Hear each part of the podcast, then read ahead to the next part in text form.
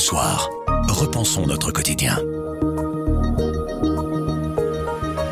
Bonjour, vous écoutez À propos le podcast d'actualité du journal Le Soir. Tous les jours, on vous propose des analyses, des explications et des décryptages. C'est notre oreille sur l'actualité.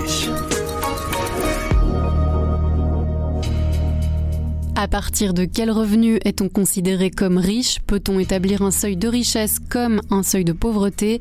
Dominique Burns répond dans la question écho. L'Europe va imposer des chargeurs universels pour tous les téléphones. Vraie avancée ou fausse bonne idée? On voit ça dans un instant. Mais avant, les premiers centres de prise en charge des victimes sexuelles ont ouvert chez nous il y a 5 ans. On s'est procuré leur dernier bilan. Nous sommes le mercredi 8 juin. Je m'appelle Pierre Fagnard. Je m'appelle Sandrine Puissant. À propos, voici l'actualité comme vous l'entendez. Grand angle. Un nouveau centre de prise en charge des victimes de violences sexuelles doit être inauguré lundi à Louvain. Les premiers ont ouvert chez nous il y a cinq ans. Ces centres font leurs preuves et sont même parfois débordés de demandes. L'objectif de la secrétaire d'État à l'égalité des genres, Sarah Schlitz, est d'en avoir un dans chaque province et à Bruxelles d'ici deux ans, de les pérenniser aussi. Que font ces centres et quel est leur bilan après cinq ans? Nous avons pu nous procurer leurs derniers chiffres. Fanny Declercq, spécialiste des questions de genre chez nous, s'est plongée dans le rapport. Bonjour Fanny. Bonjour Sandrine. Alors pour commencer, les centres de prise en charge des victimes de violences sexuelles, donc les CPVS, ça consiste en quoi? C'est un endroit qui est ouvert 24 heures sur 24, 7 jours sur 7 à des victimes de violences euh, sexuelles et de viols pour y recevoir en fait vraiment un suivi qui est très spécifique et de qualité. C'est-à-dire qu'on y trouve sur place des infirmières, des sages-femmes, des médecins, des gynécologues qui sont spécialisés pour à la fois vous donner un traitement euh, médical, par exemple des tests euh, pour le VIH ou des infections sexuellement transmissibles. Il va y avoir aussi un examen médico-légal par des infirmières légistes. On va faire un frottis vaginal, on va prendre des photos, on va récupérer vos vêtements. Le CPVS va garder tous ces éléments durant euh, une année, même si vous n'avez pas été porté plainte. Et si vous êtes euh, mineur, le CPVS va garder ces éléments à vie. Et vous pouvez porter plainte donc directement au sein du CPVS ou dans les mois euh, qui suivent. Ensuite, vous quittez le CPVS avec une voiture accompagnée par la police. Donc vous rentrez chez vous de manière safe sans que vos voisins voient que vous rentrez dans une voiture de police. Et vous avez droit à 20 séances de suivi psychologique. Donc il y a vraiment un, un accompagnement d'équipe. D'ailleurs, l'infirmière va vous appeler durant deux mois, toutes les semaines, pour prendre de vos nouvelles, quand bien même vous n'allez pas euh, à vos séances euh, de suivi psychologique. En quoi c'est différent que de se rendre à la police? En fait, ici, on a d'une part un suivi complet qui est à la fois médical, psychologique, policier. Et donc, le fait que tout soit réuni donne une, vraie plus-value. Si on va à la police, on va ensuite devoir se rendre à l'hôpital et puis ensuite, on se rendra de nouveau à la police. Ça prend du temps, ça demande beaucoup d'énergie et beaucoup de courage de raconter à chaque fois de nouveau euh, son histoire. Alors qu'ici, on a vraiment un lieu unique d'accueil qui est euh, pluridisciplinaire. Alors, il y a six centres euh, comme ça en Belgique pour le moment. Les premiers centres existent depuis 2017. Quel est le bilan après 5 euh, ans? En 5 ans, les CPVS ont accueilli près de 5000 euh, victimes. Rien que pour l'année 2021, elles étaient 1600 à avoir euh, poussé la porte d'un CPVS. On peut dire que c'est, entre guillemets, une réussite puisqu'on voit qu'il y a une évolution. Le nombre moyen de victimes prises en charge augmente. On se rend compte aussi, et c'est ça qui est vraiment intéressant, c'est que de plus en plus de victimes se rendent à un CPVS par elles-mêmes plutôt qu'accompagnées par la police au mois d'octobre, quand il y a eu euh, Balance ton bar sur les réseaux sociaux et dans la rue. Ces semaines-là, quand je m'étais rendue au CPVS de Saint-Pierre, on m'expliquait vraiment qu'on pouvait sentir le fait que, parce que la parole se libérait à la fois euh, dans des marches dans les rues d'Ixelles et sur les réseaux sociaux, ils se rendaient vraiment compte, les, médecins et les sages-femmes, qu'il y avait beaucoup plus de femmes, principalement, qui venaient euh, se rendre dans les CPVS. Est-ce qu'on sait justement qui sont les victimes qui poussent la porte de ces centres? Alors, l'énorme majorité, ce sont des femmes, 90%, même s'il faut savoir que proportionnellement, quand on regarde les mineurs, il y a un peu plus de garçons. La différence est un petit peu moins grande. Ce qui est vraiment frappant, c'est que plus de la moitié des victimes ont moins de 26 ans, plus de la moitié des victimes sont aux études et que la moyenne d'âge, c'est 24 ans. C'est-à-dire que le profil type d'une victime au CPVS, c'est une jeune femme de 24 ans qui est aux études. Les chiffres montrent encore une fois que le profil des auteurs de violences sexuelles ne correspond pas du tout à l'idée qu'on se fait du violeur qui attaque par surprise dans l'espace public. Oui, parce que donc ce qui est vraiment intéressant de savoir, c'est que dans deux tiers des cas, en fait, la victime, elle connaît son agresseur. C'est-à-dire que c'est un ancien partenaire, ça peut être un membre de sa famille ou une connaissance. Ça montre vraiment que le mythe qu'on a de euh, l'agresseur sexuel, le violeur qui euh, vous attend dans une rue euh, sombre à la tombée de la nuit, bah, il n'existe pas ou peu dans la majorité des cas et les chiffres du CPVS viennent confirmer d'autres chiffres, d'autres études. La personne qui viole ou qui agresse sexuellement, c'est une personne qui est le coloc, l'ancien le petit copain, le père, l'oncle, le cousin de la victime. Est-ce que le fait de passer par ce type de centre permet d'aboutir plus souvent à des plaintes? Oui, deux tiers des victimes qui passent dans le centre euh, portent plainte. Ça, c'est six fois plus que dans le circuit euh, classique. C'est le chiffre le plus intéressant dans toute l'étude. Quand on lutte contre les violences euh, sexuelles et contre les viols, on fait face à un problème qui s'appelle le chiffre noir. C'est-à-dire que on estime que seulement 10% des victimes de violences sexuelles et de viols vont porter plainte. Or, en réalité, il y a une étude d'Amnesty International en 2020 qui le montre, 20% des femmes sont victimes de viols et 47% d'entre elles sont victimes de violences sexuelles. Pour résumer, ces centres, est-ce qu'on peut dire que c'est une politique qui fonctionne Le fait que ce centre euh, aboutisse à plus de plaintes, d'une part parce qu'ils sont de plus en plus connus, de plus en plus de personnes franchissent la porte, que le fait qu'on ait un sort de guichet d'accueil généralisé avec un suivi complet et la possibilité d'avoir euh, des inspecteurs de mœurs sur place permet évidemment de renforcer euh, le fait que des victimes aillent porter plainte. Ça fonctionne aussi parce que c'est mis en œuvre avec d'autres structures, diagnostiquer les raisons de ces violences, le fait de renforcer l'accueil des victimes dans d'autres lieux que dans des CPVS. On voit bien aussi que la société euh, évolue, qu'on écoute plus les victimes avec les mouvements comme MeToo et Balance ton bar. On se rend aussi compte qu'à la fois la, la notion de consentement est mieux connue, l'existence de ces CPVS accompagnés d'autres politiques permettent de lutter contre les violences sexuelles. Merci Fanny. Merci Sandrine un seul type de chargeur compatible avec votre téléphone, votre appareil photo ou n'importe quel appareil électronique, ce n'est plus un rêve. Le Parlement européen et les États membres de l'UE sont parvenus à un accord sur l'introduction d'un chargeur universel. On a appelé Julien Bossler du service économie pour savoir si c'était une vraie bonne nouvelle ou si c'était un peu tard. Cette décision, elle est, elle est appréciable évidemment. Pour les consommateurs, c'est quand même plutôt une bonne nouvelle de savoir officiellement que ben, euh, d'ici euh, deux ans, pour toute une série d'objets électroniques de, notre quotidien et principalement les, smartphones, ben, effectivement, on n'aura plus qu'un seul connecteur dont on devrait être euh, équipé. C'est aussi une très très bonne nouvelle pour tous les accessoires de type casque sans fil ou batterie externe. C'est quand même intéressant de se dire que là maintenant, on va avoir un connecteur unique. Harmonisation au niveau du type de câble, harmonisation aussi en ce qui concerne les recharges rapides et donc on ne sera pas pénalisé si on utilise un chargeur universel certes, mais d'un autre fabricant. Ben oui, c'était une crainte qu'on pouvait avoir parce que l'évolution de la, de la recharge des, des smartphones, c'était effectivement la recharge rapide avec euh, une jungle qui était déjà en train de, de, de s'installer avec des puissances euh, différentes, des câbles susceptibles de monter jusqu'à une certaine puissance ou pas. Ici, ben voilà, euh, on peut espérer que, que cette jungle, elle n'existera pas et qu'on aura quelque chose d'unifié. De, quoi. Le bémol par rapport à cette décision, c'est qu'elle arrive certes, mais un petit peu tard par rapport à l'adaptation qu'a pu faire le marché. Ah oui, c'est même un gros bémol parce que de manière dirait-on presque naturel, le marché a convergé vers euh, l'USB-C. Peut-être déjà sous la pression de, de cette future législation européenne euh, qui est en débat depuis euh, ben, plus de dix ans. Mais voilà, aujourd'hui, il faut constater que quand on achète un smartphone ou, un casque sans fil, ben, l'USB-C est déjà trigger, quoi.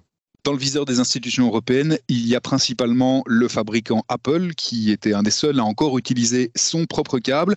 Ça veut dire que pour tous les utilisateurs Apple, il va falloir changer du jour au lendemain et donc eux vont se retrouver avec une masse de câbles sur les bras dont ils ne sauront plus quoi faire. Ben oui, effectivement, c'est paradoxal, mais voilà, le, connecteur Lightning, qui est une invention euh, d'Apple, ben il est quand même très très largement répandu depuis euh, depuis dix ans et donc effectivement, on, on peut se dire que tous ces câbles, ils vont devoir un moment va euh, laisser à la poubelle, ce qui est ce qui est insensé parce que voilà, en, voulant faire mieux, mais quelque part on risque de créer aussi une, une incroyable gabegie. Le risque aussi, toujours vis-à-vis d'Apple, euh, c'est de voir en fait disparaître les chargeurs avec des fils pour se concentrer sur la recharge sans fil et donc au final de rendre cette loi un petit peu obsolète Effectivement, on prête à Apple l'intention de se débarrasser carrément de tout connecteur. Apple s'est déjà débarrassé du port jack pour connecter les, casques audio. Et donc, il y a des rumeurs insistantes depuis 2-3 ans, bah, selon lesquelles Apple, pour gagner de la place en, interne, pourrait carrément se débarrasser de, tout type de, connecteurs et miserait à fond sur la recharge sans fil. Or, ici, dans cette nouvelle législation, on ne parle pas de réguler la recharge sans fil.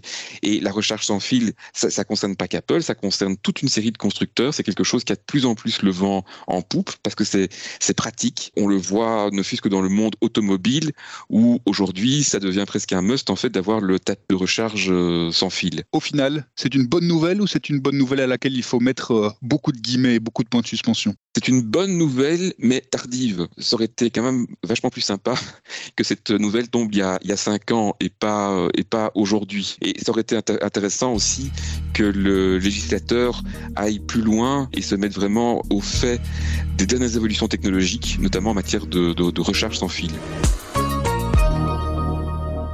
La semaine dernière, l'Observatoire français des inégalités présentait son rapport sur les riches de France. L'organisme y définit par exemple un seuil de richesse équivalent à deux fois le revenu médian. Si on est habitué au concept de seuil de pauvreté, on l'est beaucoup moins avec le seuil de richesse.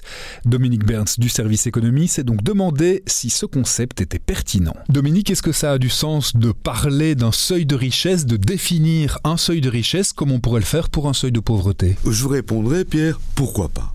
À condition d'en connaître les limites. Un seuil est arbitraire. Dire qu'on est pauvre quand on touche moins que 60% du revenu médian, on pourrait dire 50, on pourrait dire 40. Surtout, il faut bien comprendre que le revenu monétaire ne suffit pas pour évaluer le train de vie d'une famille. Prenons deux familles qui seraient toutes deux légèrement au-dessus du seuil de richesse. Mais à revenu équivalent, si l'une habite dans une grande ville en location, les loyers sont élevés, et l'autre habite dans une petite ville, dans une maison héritée des parents, objectivement, leur situation n'est pas la même. Et il en va de même pour des familles sous le seuil de pauvreté. Si l'une d'elles a accès au logement social et l'autre non, eh bien, ce sera très différent au niveau de leur niveau de vie. Il existe aussi une objection spécifique concernant le seuil de richesse. Les pauvres ne possèdent presque rien. En revanche, le patrimoine est important pour les personnes les plus aisées. Et donc, si l'on veut définir de richesse, il faudrait pouvoir intégrer, outre le revenu, le patrimoine. Mais au fond, il n'y a aucune raison scientifique à ne pas définir un seuil de richesse, voire plusieurs, entre les gens simplement aisés et les gens qui seraient très très riches. On voit donc qu'intellectuellement ça a du sens de définir un seuil de richesse, mais très concrètement Dominique, à quoi est-ce que ça sert? Mais c'est toute la question. Et à cette question, le président de l'Observatoire français des inégalités a une réponse très intéressante.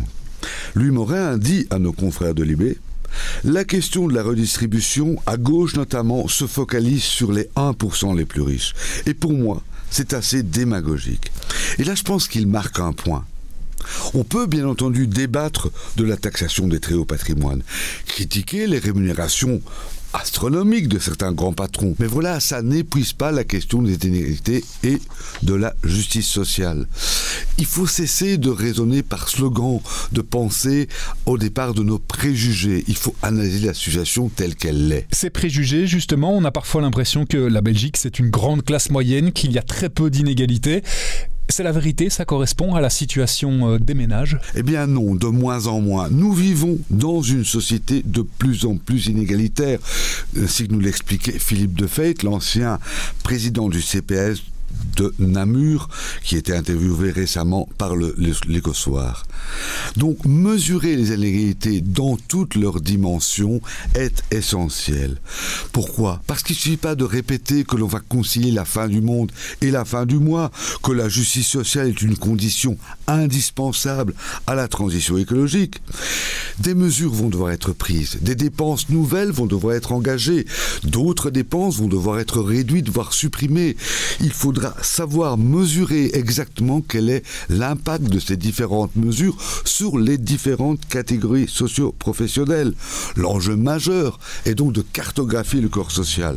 Et pour cela, on ne peut pas simplement se contenter de regarder les pauvres à la base et le sommet, les 1%. Bouche à oreille. Le bouche à oreille, c'est un avis, une inspiration, une recommandation et c'est livré par un membre de la rédaction. Connaissez-vous le café suspendu? Une tradition napolitaine où l'on paye deux ou trois cafés pour n'en consommer qu'un seul. Les autres tasses sont alors offertes à ceux qui en ont besoin. Cette coutume a inspiré Amanda Sters pour son dernier roman. Jean-Claude Van Troyen du service culture l'a lu et en a discuté avec son autrice. Il nous dévoile les raisons de lire ce livre, livre qui se déroule justement dans un café. Qu'est-ce qui se passe dans ce café ou dans ce bar à Naples où il y a, on pratique cette tradition du café suspendu? Il y a là un Français, Jacques Madelin, type assez âgé, qui est arrivé à Naples parce qu'il a suivi une femme qu'il aimait et elle l'aimait aussi. Ça n'a pas duré. Et donc il est quand même resté à Naples parce qu'il adore cette ville. Et euh, Marcello, qui est le patron de ce bar, euh, lui a proposé de s'installer à l'étage. Et donc, il vit à l'étage et il descend quasiment tous les jours au bar. Il va un peu en ville pour dessiner des gens. Euh, c'est comme ça qu'il gagne légèrement sa vie. Et puis, il s'installe dans le bar de son copain et il écoute, il regarde, il dessine. Il raconte les histoires aussi de tous ces gens qui l'environnent et qui sont des histoires assez extraordinaires avec euh, des personnalités qui sont des faibles, des timorés, des peureux, des lâches, des rudes, euh, des généreux, des humains. Donc, euh, c'est ce que Amanda Sters raconte dans ce roman. Elle raconte les histoires que Jacques Madelin, son héros, a ainsi collectées en écoutant les gens. C'est plein de douceur, c'est plein d'humanité. Et c'est un peu euh, une espèce de goulet d'air frais euh, dans un monde qui n'est pas très très drôle pour le moment, de lire ainsi euh, une série d'histoires qui n'ont rien à voir avec la guerre, avec l'inflation, avec ceci, qui ont à voir simplement avec les gens et avec comment ils agissent et quelles sont leurs préoccupations. Et c'est très très gai. Amanda Sters dit par exemple que l'image qui lui est apparue quand elle a écrit ce roman, c'était l'envie de mettre des couvertures sur les épaules des gens, de les protéger. Et c'est exactement ça que fait ce livre. Il semble donner comme ça une espèce de, de gang agréable, douate, assez chouette à mettre autour de soi. Ainsi, on est projeté dans un monde et un espace suspendu lui aussi comme le café et où on se sent bien. Ça s'appelle Le Café suspendu, c'est de Amanda Sters et c'est chez Grasset.